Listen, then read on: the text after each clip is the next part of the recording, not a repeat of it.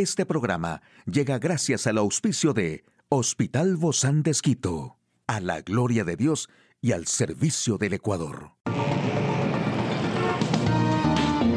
Ciudad Médica, un espacio para tu salud.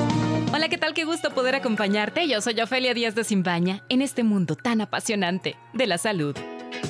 Como sabemos, el tratamiento para la gastritis puede incluir algunos medicamentos y cambios en el estilo de vida. Sin embargo, algunos jugos naturales pueden contribuir a calmar sus síntomas. Dentro de estos está el jugo de perejil, que ha demostrado ser beneficioso para la gastritis, pues contiene compuestos bactericidas que ayudan a combatir el H. pylori, como puede observarse en una investigación publicada en World Journal of Gastroenterology. Necesitarás una rama de perejil, media zanahoria, una taza de agua, pica el perejil y la zanahoria en cuadros pequeños, introdúcelos en la licuadora y agrega el agua. Y para terminar, procesa hasta que estén perfectamente mezclados los ingredientes.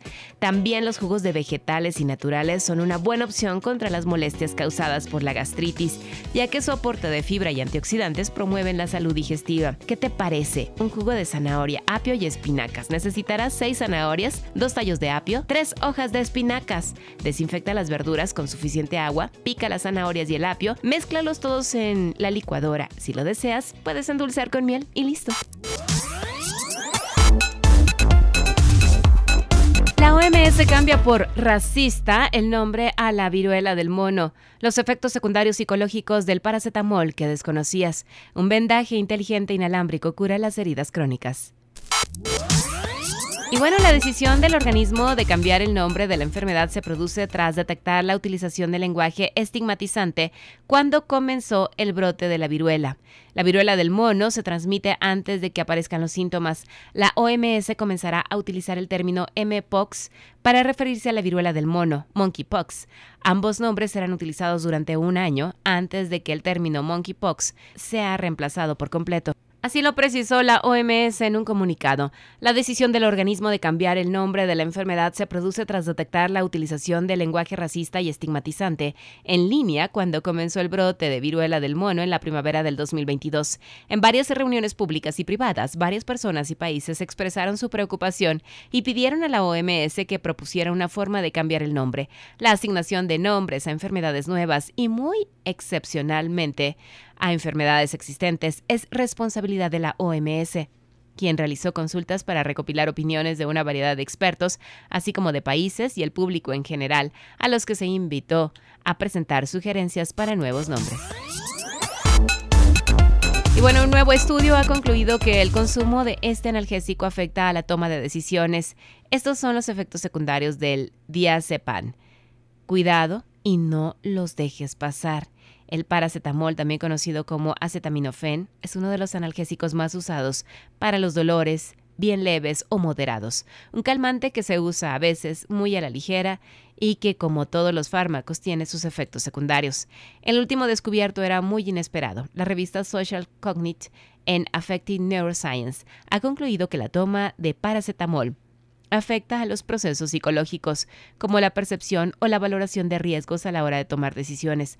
El paracetamol puede reducir esta ansiedad, lo que lleva a una mayor toma de riesgos.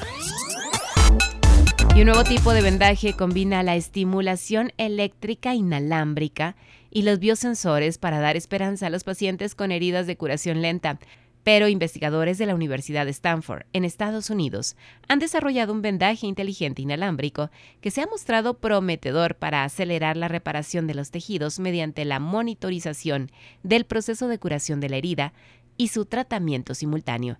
Los investigadores afirman, en un artículo publicado en Nature Biotechnology, que su dispositivo favorece un cierre más rápido de las heridas. Hoy en Médico Directo hablaremos sobre cómo regular nuestras emociones. ¿Quiere saber usted más de este tema? Lo invito a que nos acompañe. Una charla amigable con nuestro invitado. Hoy recibimos con muchísimo agrado a la doctora Andrea Samaniego. Ella es psicóloga clínica del Hospital Bozán de Esquito.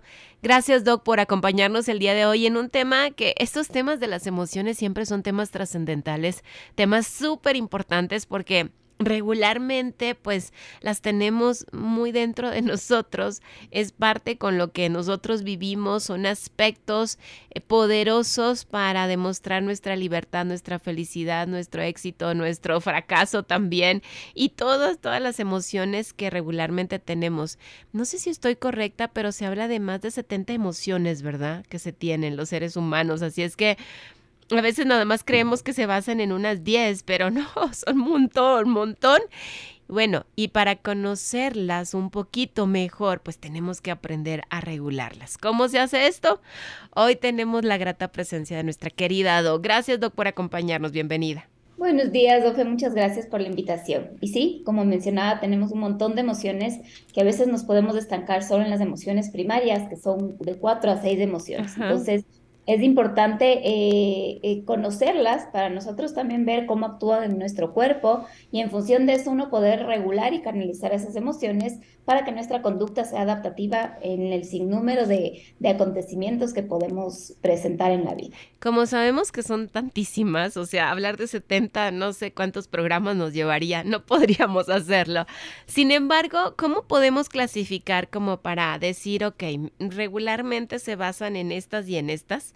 Para tenerlas bien identificadas y ahí sí poder aprender a regularlas. Sí, bueno, tenemos las emociones primarias, que son el tema de la alegría, el enojo, el enfado, el miedo, la tristeza, el asco. También tenemos aquí el tema de la sorpresa. Entonces, un poco en función de estas emociones, se van juntando con otras emociones y van eh, saliendo las otras emociones que son las emociones secundarias, ¿sí? Entonces, como emociones secundarias podemos tener todo el tema de la vergüenza, que es una emoción de cierta manera un poco más compuesta, la culpa, el orgullo, eh, la satisfacción, el desprecio. Entonces, más o menos como tenemos en, la gama de colores que se va mezclando un color con otro y va saliendo otro color, más o menos también funciona en la tabla de las emociones. Sí sería importante, y si es que las personas tienen eh, eh, esa, ese tiempo y pueden aprovecharlo, el meternos a buscar qué emociones hay. Si es que nosotros tenemos una amplitud en nuestro vocabulario en función de la parte emocional, podemos también identificar qué es lo que me está pasando y ponerle un nombre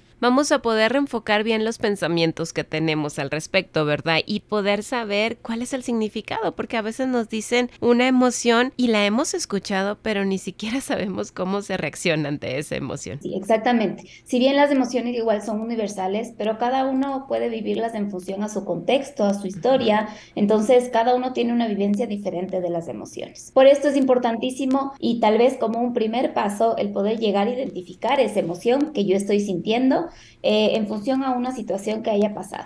A, pesar de que esa situación haya sido positiva, agradable o algo negativo, eso todo nos genera una emoción, ¿sí? Entonces, es importante aprender a notar, a identificar qué sentimientos, qué emociones estoy sintiendo y esto no se da más eh, y se lo, se lo puede llevar a cabo a través de la práctica. También es importante prestar atención a nuestro cuerpo. Las emociones también actúan a nivel fisiológico. Tal vez nos podemos empezar a sentir con calor, sentir nuestro rostro caliente, que los músculos se nos ponen tensos, tal vez cierta, cierto malestar en el estómago. Entonces, de esta manera nosotros vamos a ir relacionando cuando una emoción está actuando en mí y también cómo actúa en nuestro cuerpo. A veces hasta el cabello reacciona, ¿no? Que el cabello no está, está muy rebelde. También nos indica que a lo mejor hay algo dentro de nosotros que está quejándose por dentro, ¿no? Que está golpeando y diciendo, hay algo mal y tenemos que solucionarlo. Exactamente, somos seres integrales. Entonces, toda la parte cognitiva, la parte emocional, la parte física, se conjugan en una sola cuando tenemos que dar una respuesta. Y mucho más una respuesta en torno a las emociones. Entonces es importante ser consciente de cómo nos sentimos. Aquí sí hay una, un término eh, que, que, es bastante importante, que es el mindfulness, que es un poco la atención plena, ¿sí? Esa atención plena que tal vez ahora con el ajetreo de los días, con, lo, con las ocupaciones que tenemos, no somos conscientes en su totalidad de lo que nos está pasando, de lo que estamos sintiendo. Y a veces un poco dejamos de lado esta parte emocional o decimos, no, no le hagas caso a lo que estás sintiendo. Mm. Pero esta solución tal vez no nos ayuda a identificar la emoción que podemos estar eh, viviendo. Y eso pasa muy seguido. Pongo un ejemplo quizá práctico de la vida diaria con nosotros como papás. Cuando un niño se cae y, se, y le levantamos, decimos, no pasó nada, mi hijito, y nada más le, le sobamos un poquito y vamos eso a lo mejor no es prestarle atención, ¿no? A las, yo sé que tampoco le vamos a exagerar, ¿no? La caída para que él se ponga a llorar de más, pero a veces le decimos, no pasó nada, pero en realidad sí pasó, se cayó, se lastimó, a veces hasta le salió sangre. Sí, totalmente. Es importantísimo validar las emociones, justamente para que desde pequeños podamos construir eso, el que yo doy valor a mis emociones si es que yo les doy valor, puedo identificarlas, puedo reconocerlas y en función de eso saber cómo actuar, ¿sí? Pero si nosotros desde pequeños decimos no pasó nada, ese niño obviamente va a haber sentido un dolor, entonces no es que no pasó nada. Sí, le dolió, eso implica una emoción que puede ser enojo, tristeza, eh, y es importante como adultos también saber orientar para que él pueda reconocer sus emociones y en función de eso actuar. Como que sí, me dolió, pero ya, estoy bien, no pasó nada. ¿sí? Entonces ese tal vez es un aprendizaje mucho más eh, enriquecedor que también nos va generando experiencias y eh, va eh, construyendo ciertas creencias en función de ese dolor, de ese evento para eventos futuros. Es decir, sí pasó, pero ya estoy fuerte y puedo seguir. Exactamente. No hay que negar lo que estamos sintiendo. Eso para grandes y para chicos es súper importante. A veces intentamos restar ese peso emocional en algunas situaciones pero estamos sintiendo. Como hablábamos en algún momento, las emociones no las podemos prender o apagar con un interruptor, simplemente se encienden, ¿sí? Y se encienden ¿por qué? Porque nos ayudan a que nosotros como seres humanos nos podamos adaptar a las situaciones que se presentan, generar experiencias, generar aprendizajes que son bastante enriquecedores para la cotidianidad. ¿Por qué regularmente, cuando pasamos por un momento de estrés, de mucha tensión y viene la depresión, casi siempre el cuerpo como que se pone en una posición fetal, ¿no?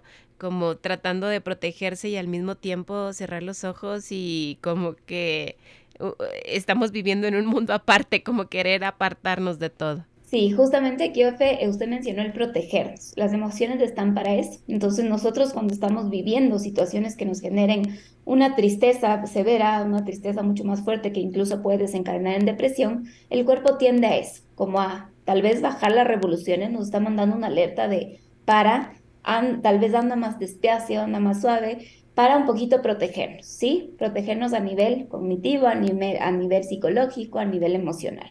Entonces es importante escuchar nuestras emociones. La regulación emocional eh, se sostiene también a través del funcionamiento de nuestro cuerpo. Por eso nos hablan de dormir bien, de comer bien, de, estar bien en una totalidad. No siempre se puede, ¿no? Y las investigaciones demuestran que el sueño, la alimentación, el ejercicio inciden en la forma en que manejamos estas emociones. Eh, el ejercicio, y si hay algunas investigaciones que nos ayudan bastante a regular nuestro estado anímico, eh, por todos los neurotransmisores que un poco surgen cuando estamos haciendo esta actividad o actividades placenteras como el comer algo que nos gusta, mantener una dieta saludable, nos ayudan también a proteger toda esta parte emocional. Entonces, dentro de esto sí es importante que nosotros podamos llevar una rutina establecida, una rutina que tal vez no nos lleve a algo rutinario o algo que, que se maneje como una cotidianidad que puede ser algo pesado de sobrellevar, pero una rutina en función de la organización, de tener actividades que nos enriquezcan, no solamente en nuestra parte mental, sino también en nuestra parte física es importante.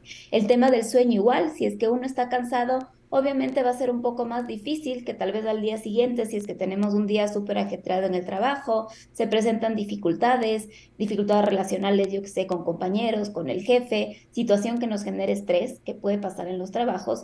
Si es que no tenemos un adecuado descanso, tal vez eh, y también se nos va a hacer mucho más difícil que nosotros podamos estar totalmente conscientes de lo que nos está pasando y por ende no vamos a saber manejar bien la situación, lo cual nos podría llevar a tal vez que podamos explotar a nivel emocional, a reaccionar tal vez de una manera impulsiva y bueno, buscar apoyo. Si es que tal vez vemos que se nos escapa de nuestras manos, es importante acudir a profesionales que nos puedan de cierta manera orientar y hacer mucho más consciente este proceso, que obviamente van a hacer que llevemos una vida mucho más equilibrada. Muchísimas gracias, doctora Andrea Samaniego, psicóloga clínica del Hospital Bozán de Esquito. A usted, amigo y amiga, por favor, a seguirnos cuidando. Un espacio para tu salud. Puedes escuchar de nuevo este programa en hcjb.org.